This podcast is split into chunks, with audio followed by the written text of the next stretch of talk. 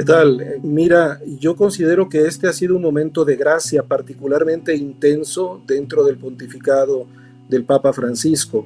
Pareciera eh, en una situación muy concreta y muy precisa de integrar muchas de, de las inquietudes fundamentales, de los grandes ejes de su magisterio, pero integrados en un momento particularmente dramático y doloroso para, para, eh, para la humanidad entera, no solo para, para Italia. Eh, en Italia adquiere un, un, dramatismo todavía más grave, pero realmente nos encontramos en un momento de gracia. Real, es considerado un, un, signo de los tiempos lo que está sucediendo de parte del Papa y entra en esto como ubicándose en la gran tradición de la, de la Iglesia. Eh, antes que el, solo el mensaje que dijo el Papa, si nosotros consideramos la oración mariana con la que se dirigió a la Virgen mientras el Papa oraba ante ella, es una oración del siglo segundo, tercero, luego ante el Cristo, que es un, Cristo renacentista, barroco, pero al mismo tiempo la oración era una oración del siglo séptimo, parecía que estábamos viendo pasar los siglos de la iglesia, la conciencia de, del patrimonio que, tiene la iglesia, que la iglesia vive desde la fe y con la que ha sembrado una, un, una serie de, de, datos culturales en toda Europa y en todo, en todo el mundo. Creo que fue un momento muy luminoso. El mensaje en sí mismo pues empieza ubicando los miedos del hombre contemporáneo, especialmente ante esta situación, pero después de ello se abre de una manera formidable y bellísima a, a, una oración para recordarle al hombre contemporáneo contra el individualismo que no puede solo, pero además contra el secularismo, que aún la humanidad completa con toda su capacidad de organización y de planeación, sin Dios se pierde. Entonces se aprovecha un momento particularmente doloroso para lanzar un mensaje de esperanza, de alegría, de gozo en medio de las dificultades para generar una serie de conversiones. Me parece que fue un momento particularmente luminoso y muy bello en el orden racional, pero también en el orden ético y sobre todo en el orden religioso. Eh, creo que sobre la línea de lo que el mismo Papa Benedicto eh, llamaba esta, esta apertura más profunda a la realidad, eh, aquí hay una oportunidad de retomar eh, una conciencia de lo real, porque vivimos en una cultura que ha sobrevalorado eh, un mundo ficticio y, que incluso llega a entender la religión como una oferta de sentido, pero creada por el ser humano, no dada por la realidad. Hay aquí, antes que una invitación a la apertura a Dios, eh, una primera invitación a la apertura a la realidad. Lo cierto es que la enfermedad nos ha abierto de nuevo a, salir de, la fantasía de que nosotros creamos nuestro universo. Se nos ha impuesto lo real. Y la fe en Dios no es un mundo de consuelo delante de una situación en la que no podemos hacer nada. Es al contrario, la oportunidad de ver esa misma realidad con mayor profundidad. La trascendencia no es una fantasía o un, un, refugio para los cobardes, como a veces se dice, al contrario, es una fuerza que alimenta la realidad de nuestro propio ser. Si el ser humano se ha encerrado en la fantasía de que él inventa todo lo que es, de que él inventa la realidad, en el fondo termina por cerrarse a Dios. Creo que esta trascendencia no es primero solo la trascendencia de Dios, sino la realidad del universo que tiene su propia organicidad, su propia objetividad y ante la cual respondemos. Aprender a ver con fe significa ver esa misma realidad desde la óptica de Dios de una manera novedosa. El gran acontecimiento que es Jesucristo para el cristiano en realidad es ubicar en la historia, en el tiempo, en el espacio, en los acontecimientos humanos, la presencia misma de Dios que les da sentido. Y yo creo que esto es una apertura maravillosa. Haría solo una acotación adicional. Esta apertura a la realidad orienta también el caminar ético del ser humano. Si nos damos cuenta de que la realidad es tal, hemos de responder también con una cierta obediencia a la realidad para ser fieles a la constitución de nuestro propio ser y en este sentido hacernos cargo con Dios y como humanidad de estas situaciones reales que vamos viviendo.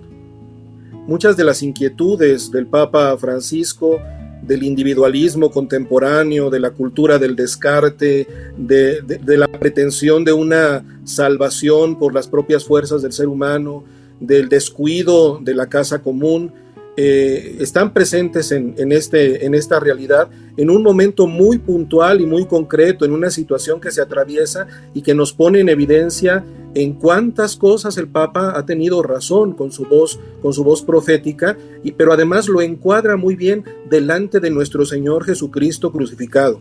Me parece que esta, esta síntesis nos coloca delante de Cristo, de quien hay que hablar, nos coloca delante de Dios, a quien hay que anunciar, en quien hay que identificar ese punto de llegada, ese sentido del que hablaba también el doctor Guillermo. Y creo que en este sentido esto, esto significa también eh, abrirnos al don de la vida.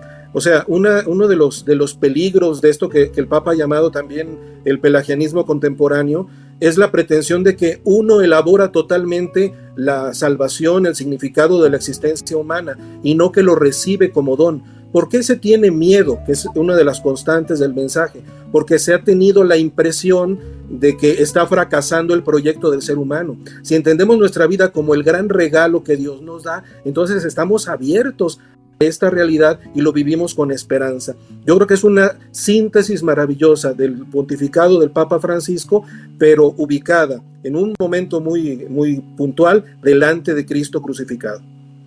Yo me quedaría con, con una realidad, primero, del entorno en el que se llevó a cabo este momento y segundo, con una imagen que me parece muy poderosa. El entorno es un entorno de oración. Es un anuncio para recordarnos a todos que hemos de volver a entrar en lo profundo de nuestro corazón, en nuestra habitación, para hablarle a nuestro Padre que ve en lo secreto y desde lo secreto nos entiende, nos conoce y nos muestra a su Hijo. Desde este entorno de oración me quedaría con la imagen de, Cristo que estaba presente eh, durante toda la oración y que en uno de los momentos finales se alcanzaba a ver mojada por la lluvia. Esta, esta lluvia que fue tan, tan singular también en ese momento que mojó al Papa eh, y que estaba empapando también esa plaza vacía, que tantas veces eh, es una lluvia normal para los que están presentes en las audiencias. Pero mientras eh, el, el mismo Cristo tenía en el costado abierto el color de la sangre, en el otro lado se veía el color del agua el agua verdadera, el agua de nuestro tiempo, el agua de nuestra humanidad, que le hacía un poquito de equilibrio a la imagen de la sangre derramada por Cristo. En un contexto eucarístico, esto me hace pensar en el momento en el que los sacerdotes ponemos el agua en, en el vino para decir que el agua que representa nuestra humanidad eh, entre a, unirse de la divinidad del que ha querido compartir nuestra condición humana. Creo que esta contemplación de Cristo es la clave para vivir con esperanza el momento que estamos atravesando. Y la última palabra es esta, esperanza. La esperanza no defrauda. El Espíritu ha sido derramado en nuestros corazones con el Espíritu Santo que se nos ha dado y por eso tenemos caridad en nosotros. La caridad que es el contenido que vale la pena de la vida y que nos muestra la esperanza que es justamente la fortaleza de la fe. Eh, haría una referencia también a las a los tropos, a las pequeñas oraciones que se hicieron ante el Santísimo, eh, adorando a Cristo, eh, pidiendo por la humanidad, pidiendo por los médicos, pidiendo por las familias, pidiendo por los enfermos, eh, reconociendo el lugar de Dios eh, en, la vida del ser humano.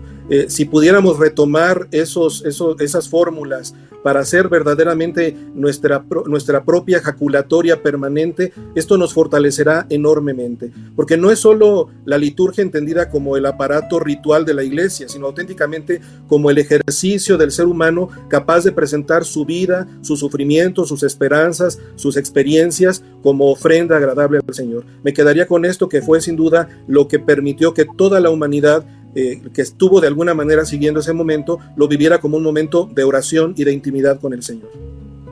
La barca es por una parte la iglesia, la barca es por otra parte la humanidad y la barca es la experiencia misma del ser criaturas. Entonces es, es, es un poquito todo esto al mismo tiempo.